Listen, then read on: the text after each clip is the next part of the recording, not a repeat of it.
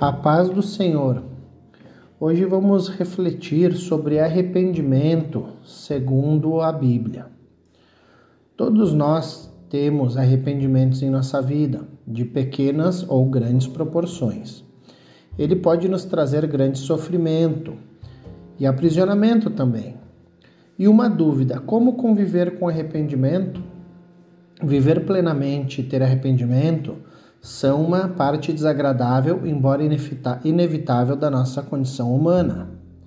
Você com certeza deve conhecer pessoas que afirmam e dizem não se arrependerem de nada, não é mesmo? Realmente, essa afirmação é verdadeira para poucas dessas pessoas.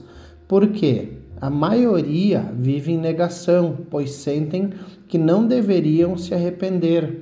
E muitas pessoas que têm a mente cauterizada segundo as Escrituras ou não tiveram um encontro verdadeiro com Deus, acabam por não admitir os seus erros, suas falhas e vivem de forma que, mediante a sua medida, é aceitável, mas mediante a medida de Deus, não é aceitável.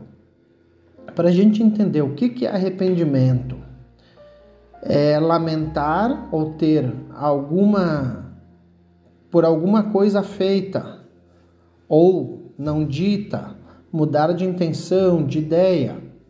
O que, que produz o arrependimento? Não é só a tristeza provocada pelo pecado, mas também a esperança ou a certeza do perdão que se faz possível com o sacrifício através da ressurreição de Jesus Cristo. Arrependimento nas Escrituras vem da palavra hebraica nachum, entristecer-se, e também do termo shab, que quer dizer voltar-se e mudar de rumo, direção. Já a palavra grega para esse vocábulo é metâneo, mudança de pensamento.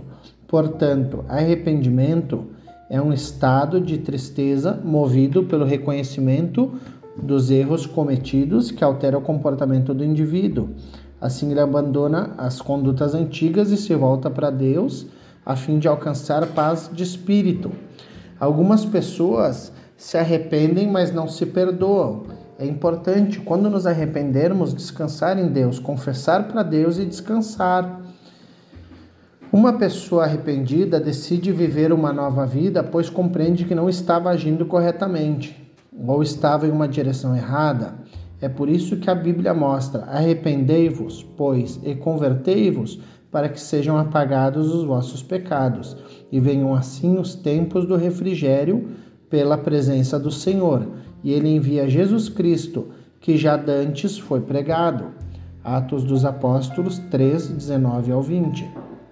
O arrependimento genuíno vai além de uma comoção, é uma atitude consciente.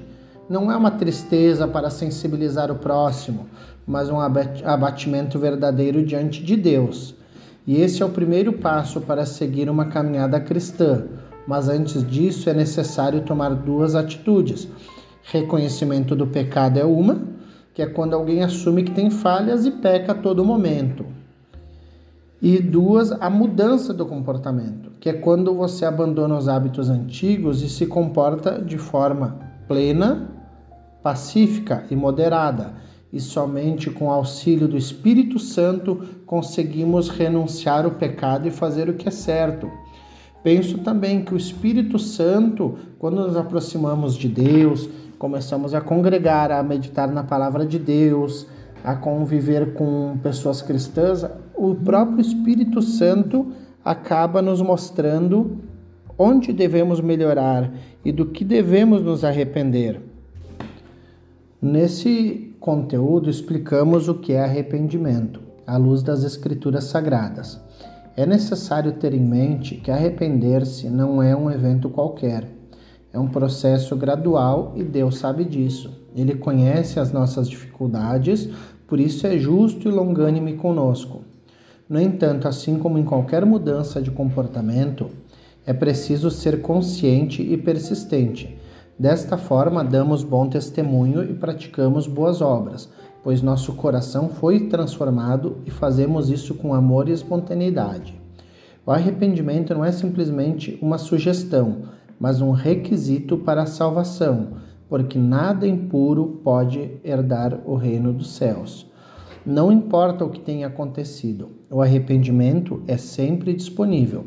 Quanto mais cedo uma pessoa começa a se arrepender, mais cedo poderá receber o perdão e encontrar a paz.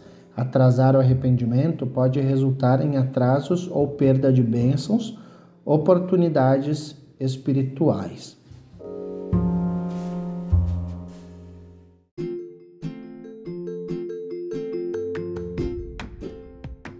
Este foi mais um IBEC Podcast. Convidamos você para conhecer mais do Evangelho de Nosso Senhor Jesus Cristo participando de um de nossos cultos públicos. Quinta às 20 horas, domingo às 19 horas. O endereço é Rua Cristiano Ramos de Oliveira, número 240, bairro Charqueadas, Caxias do Sul, Rio Grande do Sul. Você é sempre muito bem-vindo.